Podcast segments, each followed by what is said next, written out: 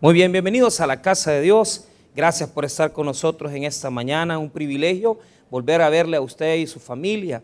Se han trasladado todos los equipos para este lado, ¿verdad? De sonido.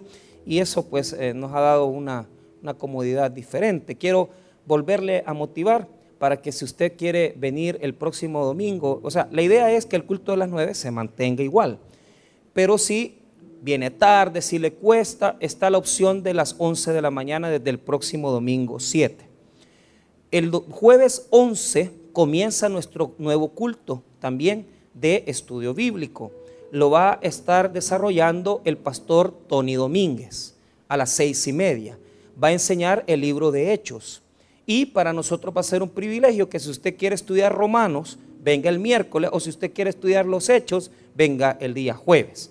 Así que eh, le hemos dado este culto ya este, eh, directamente al pastor Tony para que él pueda desarrollar eh, la enseñanza en nuestra iglesia. Por si usted no lo conoce, él es un maestro del seminario de teología, también nos ha apoyado aquí desde el principio con educar, a darnos discipulados con los hermanos servidores y pues él tiene una larga trayectoria. Su iglesia, él está pastoreando en San Carlos Lempa y para mí es un amigo pues personal, por eso es que yo le invité a él a llevar este culto, porque quiero que personas de, de, verdadero calibre teológico puedan venir a aportarnos la enseñanza a nuestra iglesia. También le invito a que si el día de hoy por la tarde quiere venir a conocer un poquito de la reforma protestante, o sea, no es que estamos celebrando el Día de las Brujas, sino que los evangélicos damos gracias a Dios por el Día de la Reforma, la Reforma protestante, 504 años que ya este, la línea, ¿verdad?, de la, reforma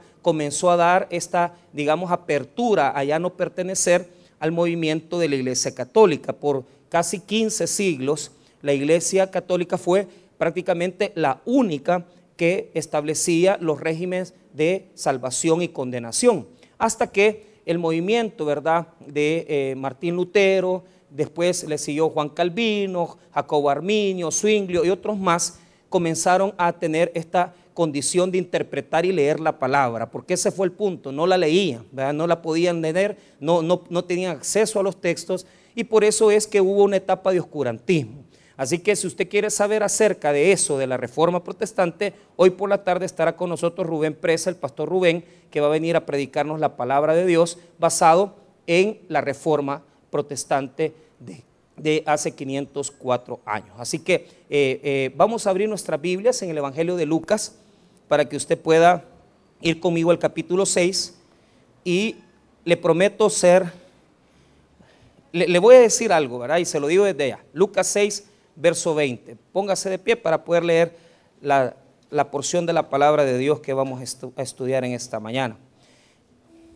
Mira, les quiero confesar algo. Yo este texto le tengo un poco de miedo, porque tiene bastantes aristas, entonces, eh, bastantes líneas. Entonces, lo que voy a hacer es que le voy a enseñar las líneas que tiene para que, de interpretación, para que usted pueda sacar, digamos, esa, ese enfoque que usted necesita para su vida cristiana.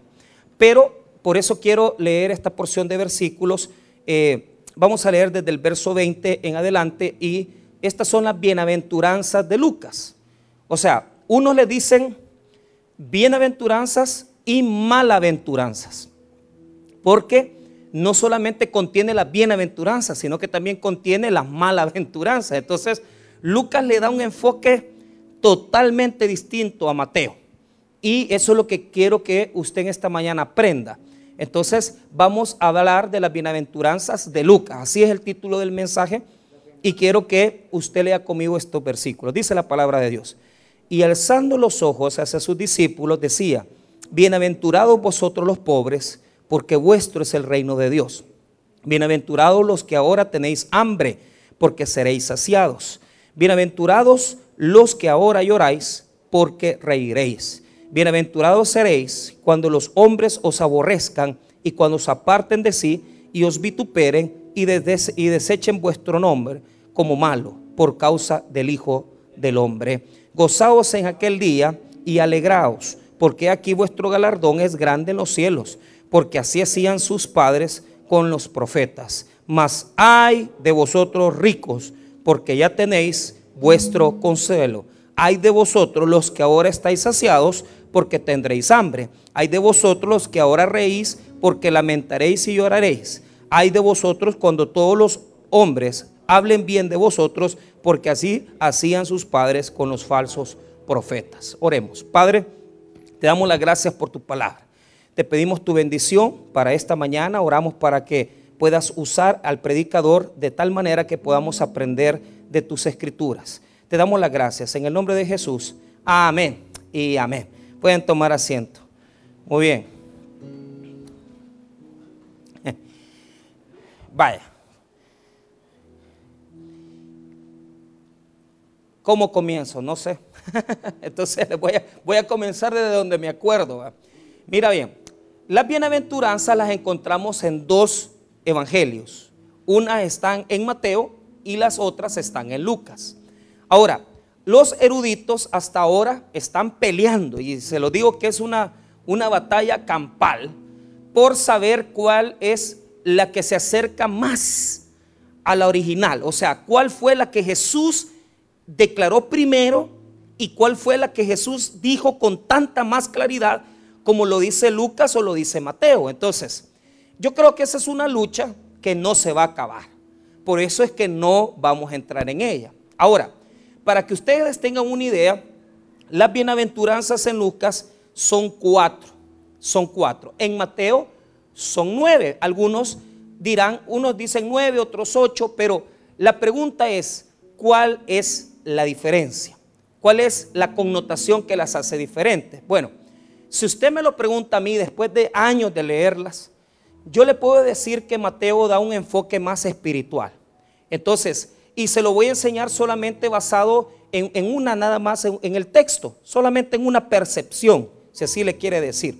Cuando usted ve en las bienaventuranzas de Lucas, mire el versículo 20, y alzando los ojos hacia sus discípulos, decía, bienaventurados vosotros los pobres, porque vuestro es el reino de Dios. Entonces, aquí hay una connotación, dice, los pobres, los pobres, vaya.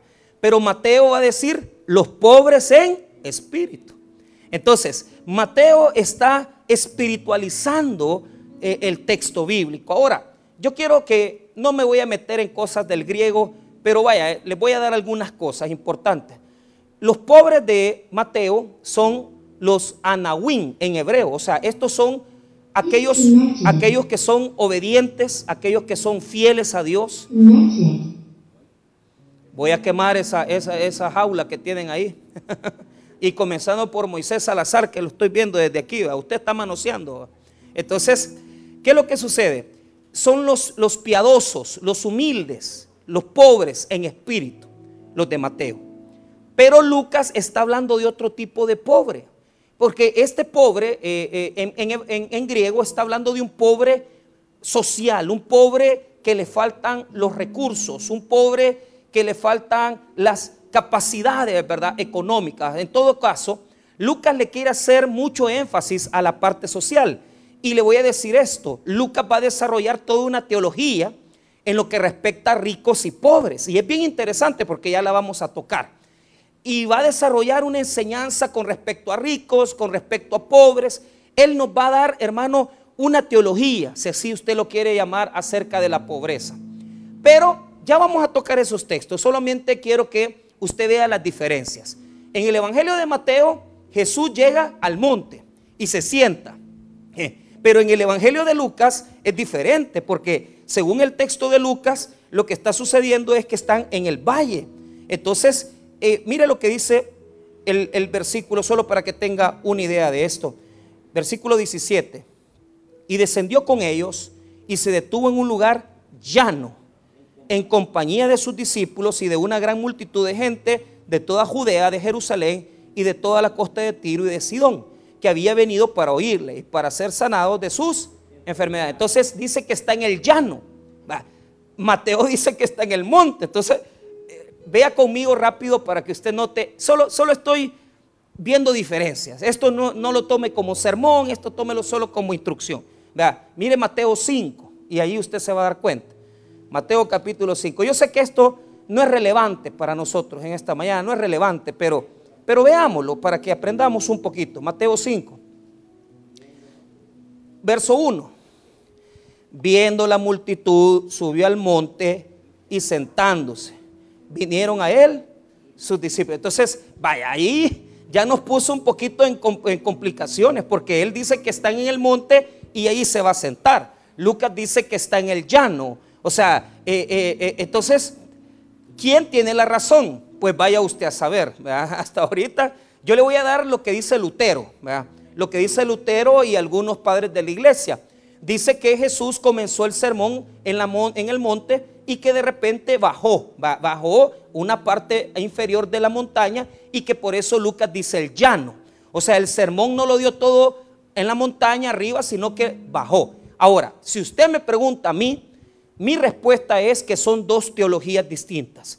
Mateo está hablando a Jesús con respecto a Moisés. Moisés subió a la montaña, recibió la ley y por eso es que Jesús en Mateo 5 aparece sentado en la montaña de, hablándole a sus discípulos, ¿verdad? En cambio, Lucas está hablando de una connotación distinta. Le voy a explicar la razón.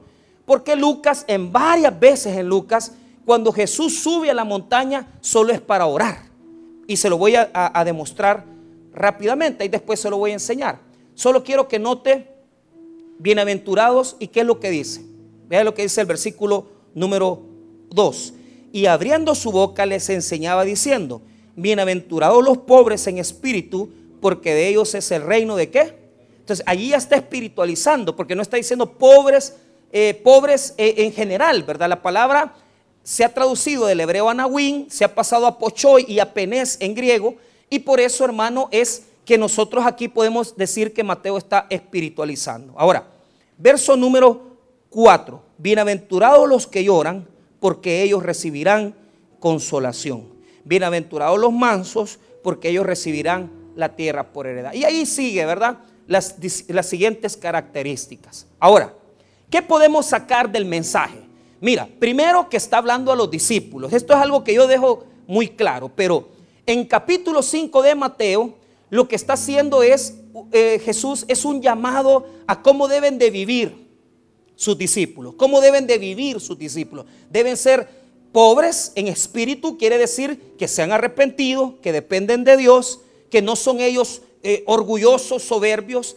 Está hablando de mansedumbre, está hablando de ser dependientes de Dios totalmente. Entonces, Mateo lleva una connotación espiritual. Ahora, el tema de hoy no es las bienaventuranzas de Mateo, son las de Lucas. Ahora, les voy a explicar un poco acerca de esto. Vaya conmigo nuevamente a Lucas capítulo 6. Vaya, mire cómo cambia las teologías. Mire, mire y le voy a mostrar. ¿Dónde está sentado Jesús en Mateo? Está en el monte. Ahora, Lucas dice que Jesús solo subía al monte a orar. Vea por qué. Lucas 6, versículo 12. En aquellos días él fue al monte a orar y pasó la noche orando a Dios. Entonces ahí está orando por sus discípulos porque los iba a elegir. Entonces, las teologías son distintas. Las percepciones de Mateo son distintas a las de Lucas. Y podemos concluir esto. Lucas está hablando de una terminología más social y Mateo está hablando de los aspectos espirituales del discípulo. Mateo está diciendo que está en el monte, Lucas está diciendo que está en el llano, porque en Lucas la montaña es para orar, no es para andar predicando. Entonces, Lucas es distinto. Ahora, ¿qué me gusta de las bienaventuranzas de Lucas? Primero, expliquemos qué es bienaventurado. Bienaventurado viene de la palabra Macarios. Macarios quiere decir, día conmigo, dichoso. Día conmigo, feliz. Dichoso, feliz, alegre. Es una alegría de Dios. Los griegos ocupaban Macarios para referirse a una isla de Chipre donde había frutas, donde había paz, donde había tranquilidad. Y cuando los griegos decían ahí, eh, Macarios decía, ¿por qué? Porque ahí había un estado de paz, un estado de tranquilidad, un estado de alejamiento que cualquiera de nosotros quisiera. ¿Quién no quiere ser bienaventurado, dichoso, feliz? ¿Quién no quiere tener la alegría de Dios en su vida? Yo la quiero tener, hermano. Pero ¿cuál es el problema? Cuando Jesús propone las bienaventuranzas, mire bien, y quiero que esto, este es el primer golpe. Jesús se va a referir a ser feliz diferente como el mundo lo propone. Porque si yo le digo a usted, ¿cómo dice el mundo que hay que ser feliz? Ah, teniendo dinero, viajes, ¿ah? vuelos, propiedades. Yo estaba hablando con un hermano de la iglesia esta semana y, le contaba yo, yo, yo veo muchas entrevistas, él también.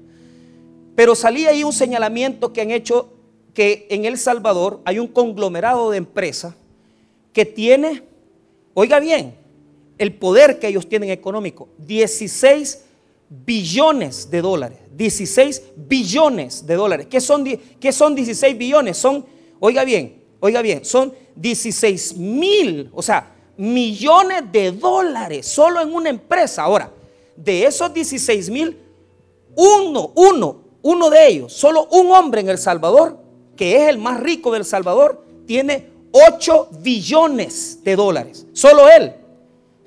¿Qué haría usted con 8 billones de dólares, hermano? ¿Ah?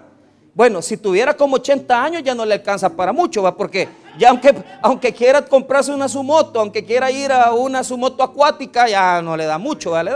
Pero ¿cuál es el punto? 8 billones son 8 mil millones de dólares. Sea, seríamos felices con 8 mil millones de dólares. ¿Quién sabe? ¿va? Porque no es lo mismo llorar ¿verdad? en el bus que llorar en un BMW. ¿va? O sea, ¿quién sabe, va, hermano Mario? Yo no sé. ¿Cuál es el punto? Escuche bien. Jesús quiere que nosotros notemos que los valores del reino son diferentes al mundo. Entonces Jesús dice que son felices los pobres. Sea, el mundo dice, son felices los ricos, los que tienen todo suplido, los que tienen todas las posesiones. Esos son ricos. Y, y, tal vez muchos aquí están pensando que ese es el camino de la felicidad. No, mis hermanos, el camino de la felicidad es la que propone Jesús aquí. ¿Y cuál es? Mire, la lista que enumera Jesús, todas dependen desde la pobreza. Y se los explico. Vea conmigo que una es dependiente de la otra. Leámoslo el versículo 21. Bienaventurados los que ahora tenéis hambre, porque seréis saciados.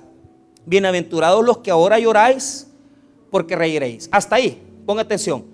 Pobreza hambre y llanto. Ahí van tres. La pobreza nos llama a tener hambre. Y tener hambre nos llama a llorar.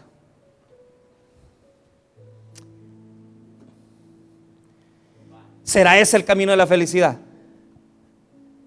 ¿Será ese el camino de la felicidad? Le pregunto, iglesia, ¿será ese el camino de la felicidad? Ser pobre tener hambre y llorar. Es que el Evangelio es confrontativo, hermano. Es lo que yo les vengo diciendo. Mira, cuando te predican el Evangelio desde las Escrituras, te confronta. Porque entonces yo en esta mañana estuviera hablándole a usted de cómo hacer dinero, de cómo vivir feliz. No, hermano, el Evangelio es diferente.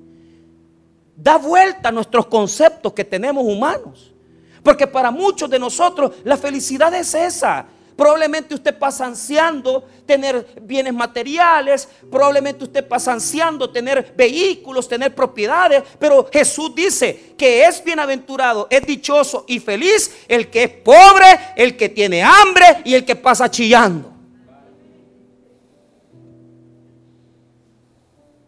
Yo les dije que eran cuatro, porque quise dejar en último el del 22. Bienaventurados seréis cuando los hombres os aborrezcan y cuando os aparten de sí y os vituperen y desechen vuestro nombre como malo por causa del Hijo del Hombre. Entonces, aquí hay otra característica. Ser repudiado por la sociedad. Ser repudiado. O sea, seamos honestos. ¿Por qué quiere, que quiere la gente tener pisto? Para ser famoso. A mí me encanta cuando ando con nuestro pastor general, el pastor Junior. Un montón de gente se acerca y dice, pastor, regáleme una foto. Y yo quiero ponerme a la par de él para, salir, va. pero ahí le estoy robando fama. Y a veces hasta me da pena yo decir, que, o sea, porque yo me tomo una foto con él y él parece como que es protagonista de novela y yo como que soy el malo de la película. Entonces, mucha gente le dice, mire, pastor, eh, eso, ¿verdad? Entonces, muchas veces se quiere dinero para ser muy conocido y ser muy famoso. Y, para muchos les quiero decir esto, o sea, eh, si se meten al campo político, si se meten al campo de las comunicaciones, la gente quiere ser famosa. Pero Jesús dice, no, tienes que ser pobre, tienes que ser hambriento, tienes que llorar y tienes que ser impopular. La gente te tiene que detestar. Qué camino de la felicidad, hermano. Qué terrible. O sea, si, si usted me pregunta a mí, pastor, ¿y ese es el camino verdadero? Bueno, como yo les dije que eran cuatro, quiero que les vuelva a quedar claro. pongámoslas en orden. Diga conmigo, pobre, hambre, llanto y persecución. Pobreza, hambre, llanto y persecución. Eso es lo que ofrece Jesús.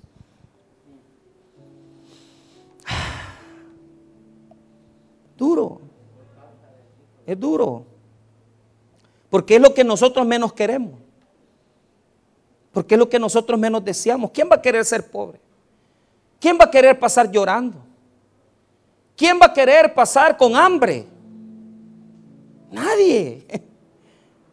Pero quiero recordarles que este discurso se lo dijo a sus discípulos. Y se lo dijo porque les está advirtiendo. ¿Sabes por qué, hermano? Porque cuando seguís a Jesús tenés que estar dispuesto. Ahora, yo quiero ampliarte este texto. Ya que conocimos las cuatro bienaventuranzas, busquemos las cuatro malaventuranzas. Diga conmigo, ¡ay! Otra vez, ¡ay! Diga. como, pues sí, como que le están dando con el chilillo, ¿eh? ajá, como que le está pegando a su esposa. Mira, ayer me contaron la historia de un hombre que se llegó quejando con mi mamá, le dijo, doctora, le dijo, yo no sé qué hacer, que con todas las mujeres con las que me caso, me están, me, siempre me pegan, le dice, poniéndole ahí la, denuncia, ¿verdad? Porque, porque tiene mala suerte el hombre, ¿va? Siempre agarra mujeres quizás más grandes que él, ¿va? Entonces a él le pegan.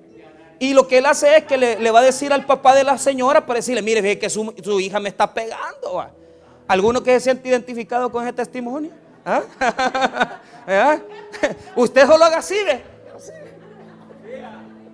Cuando ya le quieran pegar, solo, solo ponga los brazos para que no le terminen de pegar en la cara. Y no se defienda, ¿va? No se defienda. Ahora, ¿qué es lo que pasa? Ponga atención en esto. Las ayes significan, óigame bien, significan juicio. Diga conmigo juicio. O sea, el ay en la Biblia es lo contrario a la bendición. El ay en la Biblia es lo contrario a la dicha, a los macarios. O sea, el contrario de macarios, de bienaventurado, es ay. Y ay significa un dolor profético, un juicio profético, algo que viene de juicio para alguna persona o para con un pueblo. Entonces, ¿a quién les dice ay? Versículo 24. Mas hay de vosotros ricos, porque ya tenéis vuestro consuelo. Mire qué interesante. Primero, segundo, segundo hay. Versículo número 25. Y de vosotros los que ahora estáis saciados, porque tenéis hambre. Hay de vosotros, tendréis hambre. Hay de vosotros los que ahora reís, porque lamentaréis y lloraréis. Qué difícil va. O sea, lo contrario del rico, de, perdón, del pobre es la riqueza. Lo contrario de andar en hambre es estar saciado. La palabra en griego es, shortazo, que quiere decir harto, o sea, que se pegó una gran comida y quedó hasta pidiendo al caselser. ¿Ah? Entonces, y, la tercera connotación de, de pasar llorando, bienaventurado. O sea, ay de vosotros los que ahora reís, porque lamentaréis y lloraréis. ¿A qué se refiere? O sea, podemos nosotros decir que nosotros somos bienaventurados porque no somos ricos. Es que mira, aquí viene lo que les voy a enseñar y quiero que les quede claro esto. En el Evangelio de Lucas, los ricos no es el que tiene el gran montón de pisto y que, y que sí, a veces eso, digamos, se une, ¿verdad? La, la condición de rico en el Evangelio de Lucas es una situación. Es lo que está queriendo explicar Lucas aquí. Y te lo voy a, te lo voy a mostrar. Te voy a dar solo dos ejemplos en los que Lucas va a hablar de ricos y por qué los critica de esta manera. Ya te lo voy a explicar. Primero, vea conmigo Lucas 12, verso 13. Esta es la teología de Lucas, hermanos, terrible, es dura. Lucas 12, 13. Le dijo uno de la multitud, maestro, di a mi hermano que parta conmigo la herencia. Mas él le dijo, hombre, ¿quién me ha puesto sobre vosotros como juez o partidor? Lucas 12, 13. Y le dijo, mirad y guardaos de toda avaricia, porque la vida del hombre no consiste en la abundancia de los bienes que posea. También le refirió una parábola diciendo, la heredad de un hombre rico había producido mucho. Y él pensaba dentro de sí diciendo, ¿qué haré? Porque no tengo donde guardar mis frutos. Y dijo, esto haré, derribaré mis graneros y los edificaré mayores, y ahí guardaré todos mis frutos y mis bienes. Y diré a mi alma, alma, muchos bienes tienes guardados para muchos años repósate, come, bebe, regocíjate. Pero Dios le dijo, necio, esta noche vienen a pedirte tu alma y lo que has provisto, ¿de quién será? Entonces, en la teología de Lucas esto es ser rico. ¿Qué es ser rico en Lucas? Atención, les voy a explicar. Ser rico en Lucas tiene que ver con dinero, tiene que ver con propiedades, un poco, pero más con una actitud. Y te voy a explicar cuál es la actitud. La actitud de no preocuparte tu destino ni el hecho de saber que vas a morirte y preocuparte solo por lo inmediato y preocuparte solo por lo de hoy y preocuparte solo por estar bien ahora. Estás tan acomodado, estás tan cómodo en tu vida que no te preocupa tu destino.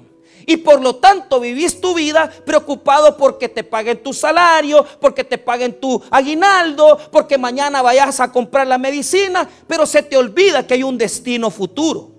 Para Lucas, el rico es toda aquella persona que se le ha olvidado que se va a morir. Y solamente le preocupa lo de hoy, el placer. ¿Qué alegría da el comprarse un celular, ¿verdad? De eso fino, ¿verdad? de, esos iPhone, ¿verdad? 12, 11, que valen 1.300 dólares. Uno los abre y uno dice, qué bonito este teléfono. Eso da una alegría temporal. Pero de repente comienzas tú a usarlo y después la alegría se desvanece. ¿Qué alegría está en ir a comprar un carro nuevo? A uno le da alegría. Uno venir y estrenar, ¿verdad? Eh, un carro, eh, por ejemplo, un carro tal vez no de, de la más alta o, digamos del más caro que hay, pero un carro nuevo da alegría. Pero todas esas cosas, vestirte bien, comer bien, comprarte cosas buenas, vivir en una buena casa, solo dan una alegría temporal. Solo dan una alegría que mañana la disfrutas y después se te olvida. ¿Por qué razón? Porque esa no es la alegría que Jesús quiere provocar en tu vida. Esa no es la alegría que Jesús quiere darte a ti a mí, hermanos míos. A, a mí se me hace en esta mañana yo siento en mi corazón que aquí hay muchas personas que aunque no tienen millones de dólares, viven muy detenidos en el hoy, viven muy parados en su conformismo, en su comodidad, en que yo estoy aquí en mi casa, en que yo voy a descansar, en que yo, mira, yo estoy en mi casa, aquí en mi hamaca, a mí no me vengas a molestar, a estarme hablando del Evangelio. Hay mucha gente acomodada en las iglesias no se están preocupando por el más allá. No se están preocupando por su destino eterno. No se están preocupando por el futuro, como que toda la vida van a ser eternos. Eh, queridos amigos y hermanos, podrá ser en esta mañana que hay personas aquí que no le quieren servir a Dios, que no quieren venir y sacrificarse un poquito por la causa de Cristo.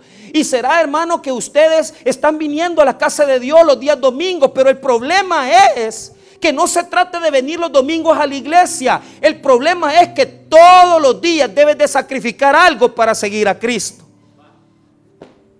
Todos los días debes de sacrificar algo para seguir a Cristo.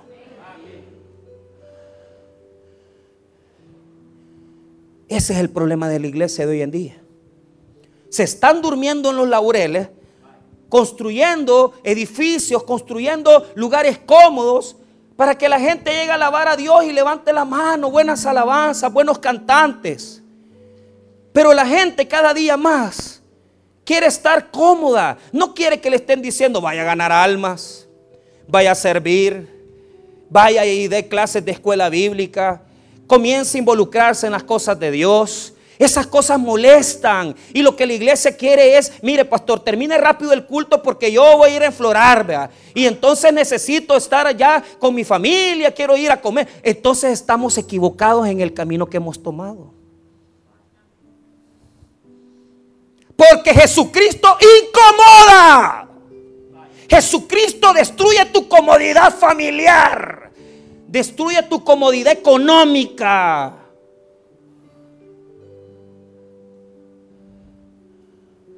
Y si no te incomoda, es porque no lo estás siguiendo bien. Porque en el capítulo 9, verso 57, no lo voy a buscar, hay tres hombres que quieren seguir a Jesús. Tres. Y esto lo vi con los del día viernes hace dos semanas. Se los, explico. Número uno. Uno que viene y le dijo, te seguiré donde tú quieras, donde tú vayas. Le hizo un voto, una promesa. ¿Cuánta gente aquí ha dicho, yo no me voy a mover de mi iglesia? Yo no me voy a mover de la casa de Dios. Pero ¿qué es lo que pasa? Jesús como lee los corazones y ya sabía lo que andaba buscando, le dijo a este primero que lo venía siguiendo. Las zorras tienen sus guaridas y las aves sus nidos, pero el Hijo del Hombre no tiene dónde. O sea, no me vengas a buscar a mí. Si tú estás viniendo a buscarme a mí, para yo darte pisto a vos, para que tu vida sea más cómoda, para darte más casa, para darte más carro y que vos estés más lejos de mí, estás equivocado. Primero seguime y después te voy a bendecir. Primero seguime, primero renuncia, primero incomodate, primero renuncia a tu pecado, renuncia a tu vida, servime y después te voy a bendecir abundantemente. Pero si venís buscándome para sacarme una visa, para sacarme un carro o una casa, estás perdido. Primero búscame porque yo soy lo primero en tu vida. Y después yo te voy a bendecir grandemente. Amén. Primero búscame a mí por amor. No me estés buscando para tener casa. Porque yo no quiero que me busques para que vos tenés casa. ¿Por qué? Lo que deberías de estar preocupado es de cada día ser mejor. Porque vos sos la casa donde yo voy a habitar que es el Espíritu Santo. En lugar de venir a buscar todo eso que andamos buscando los hermanos, lo que deberíamos de hacer es prepararnos cada día más y decir, ¿qué puedo hacer por Jesús? ¿Qué puedo hacer para servirle? Este primero solo quería la comodidad. El segundo, Jesús le dijo, fue al revés. Jesús le llamó, ven y sígame, Isaac. Isaac, ven y sígame. Este Isaac va Ahí anda sirviendo en todo. Pero ¿qué le dijo Isaac?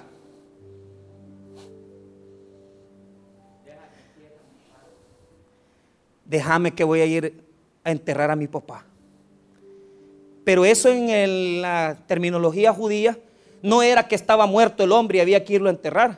Era que le estaba pidiendo permiso. Mira, hasta que mi papá se muera te puedo servir. Porque si ahorita voy a la casa de mi papá y le digo voy a servirle a Jesús, me va a decir que no. Y yo le tengo que obedecer a mi papá. ¿Cuánta gente aquí por la familia no sirve? ¿Cuánta gente aquí porque andan con sus cuestiones de negocio no sirve? Tienen a, Jesús como que fuera lo segundo en su vida. Ay, si viene fulanito de tal el domingo a visitarme, no voy a la iglesia. ¿Cómo que él es el que te da de comer? El que te, da de comer se llama Jesucristo. A Él le debes todo lo que tú sos. No hay empresa, no hay negocio, no hay dinero que me pueda detener. ¿Por qué? ¿Cuál fue el cálculo, el error que cometió este segundo muchacho? Él tenía un gran talento para predicar y Jesús le dice, ven y predica el Evangelio. O sea que podía predicar, pero por andar cuidando las cosas, se le olvidó que hay mandamientos. El cuarto mandamiento es honrar a padre y a madre, pero el primero es amarás a Dios por sobre todas las cosas. Y hay gente aquí que se le ha olvidado cuál es el primer mandamiento. Hay gente aquí que se le ha olvidado cuál es su primer mandamiento. Hermano, con Jesucristo Él es el primero, lo segundo, lo tercero, lo cuarto y lo quinto en tu vida. No es lo último. Si vas a venir a esta iglesia el domingo, venía a adorar con todo porque es lo primero en tu vida. Si vas a levantarte mañana, lo primero es adorarle a Él. Si el día martes te vas a levantar, lo primero es Él, lo primero es Él. El cuarto mandamiento es honrar a padre y a madre. El primero es amar a Dios. Por lo tanto, no puede haber competencia en tu vida. Y si en tu vida está haciendo competencia tu vida sexual, tus empresas, tus negocios, tu vida familiar, entonces te voy a decir algo. No sos apto para seguir a Jesús. No sos apto para seguir a Cristo. Si no estás dispuesto a sacrificar tu familia y decirle, vamos a ir a adorar el domingo porque tenemos que adorar al Señor, porque es lo primero en nuestra vida, entonces tenés que renunciar al Evangelio. No sos apto.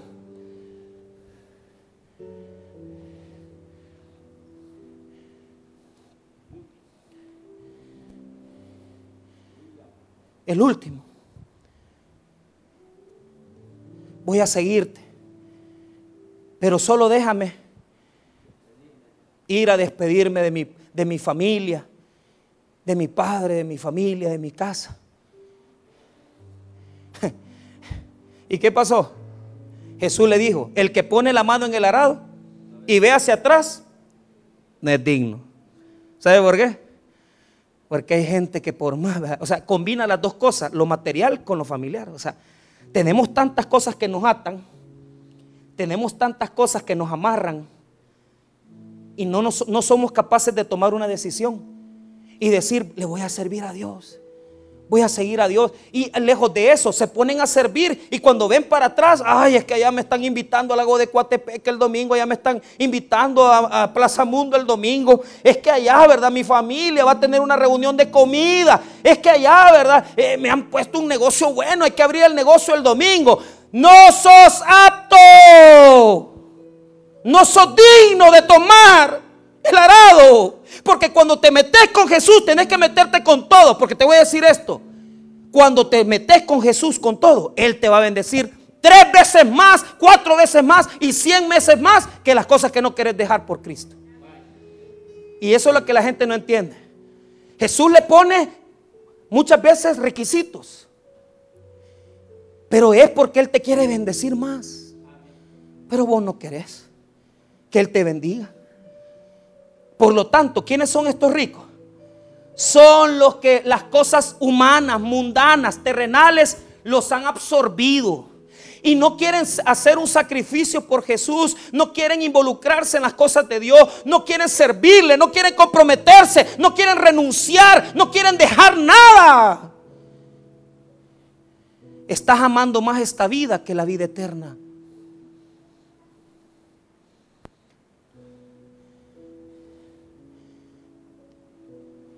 ¿Quiénes son los pobres? ¿Quiénes son los que tienen hambre? ¿Quiénes son los que lloran? Es que cuando vas a seguir a Jesús vas a sacrificar cosas. Cuando vas a seguir a Jesús vas a sacrificar cosas. El primer, el primera misión que yo ayudé a pastorear es en Catón La Vega, Misata. Y fue el primer pastor con el que yo trabajé, Rodolfo Méndez. Y Rodolfo acababa de comprar un Toyota Tercel. El carro era año 96 y estábamos en el año 98. El carro tenía dos años de uso.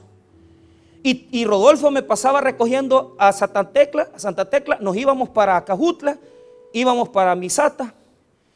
Y yo veía que el carro aquel con sus copitas nuevas, con su carro nuevecito, y las piedras, y las, y las piedras del camino, porque a seis kilómetros hacia adentro está la vega. Y yo decía, Rodolfo, te vas a acabar el carro te vas a acabar el carro, está nuevecito. Y lo peor de todo es que cuando ya terminaba el culto, iba a dejar a unos hermanos a otro cantón y venían como seis niños en el carro, se subían. Y los niños así, ¿verdad? Como jugando en la tierra porque no hay suelo, pues. ¿Y cómo? Pues allá las misiones así son. subían los pies, ¿verdad? Peor que en esas épocas de lodo. Ese, ese lodo que hasta pica, ¿va? Los zapatos, ¿va?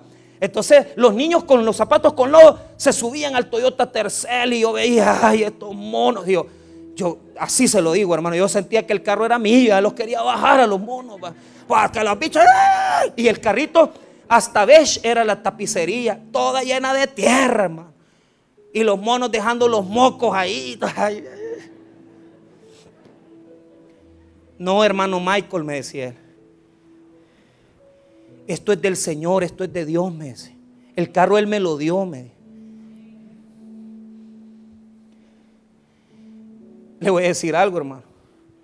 Ahora el pastor Rodolfo viaja a Estados Unidos tres veces al, al año con gastos pagados. Y ha tenido otros carros más. Y su familia es bendecida, sus hijas todas estudiando, graduadas. Pero ¿qué es lo que le quiero decir? Hay que empobrecernos hay que, hay que renunciar, hay que poner nuestras cosas al servicio de Dios. Porque hay un versículo poderoso en la palabra. Entonces Jesús dijo a sus discípulos, si alguno quiere venir en pos de mí, niéguese a sí mismo y tome su cruz y sígame. Porque todo el que quiera salvar su vida la perderá. Y todo el que pierda su vida por causa de mí, la hallará. O sea, hay que renunciar hay que poner a, la mano de Jesús nuestros bienes, nuestras cosas, nuestro tiempo, nuestro cuerpo. No hay que estar esperando nada más que Dios venga y nos dé. Hay que dar. Dios lo ha bendecido grandemente. Y ahora no le falta carro, hermano. ¿Sabe por qué? Porque Dios es fiel. Si vos entregás y pones al servicio de Dios tus cosas, Él te las multiplica porque Él es el dueño del oro y de la plata, señores. Él no se va a quedar con nada. Vos no le vas a dar nada a Dios porque todo es de Él. Todo es de Él. Dos personas.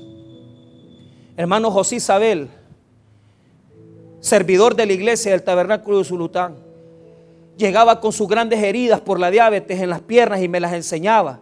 Cuando lo fuimos a enterrar, un funeral precioso, lo enterramos con su uniforme de servidor. Porque en todo lo que estuvo el tabernáculo de Usulután allá desde que inició, él fue de los servidores de la iglesia.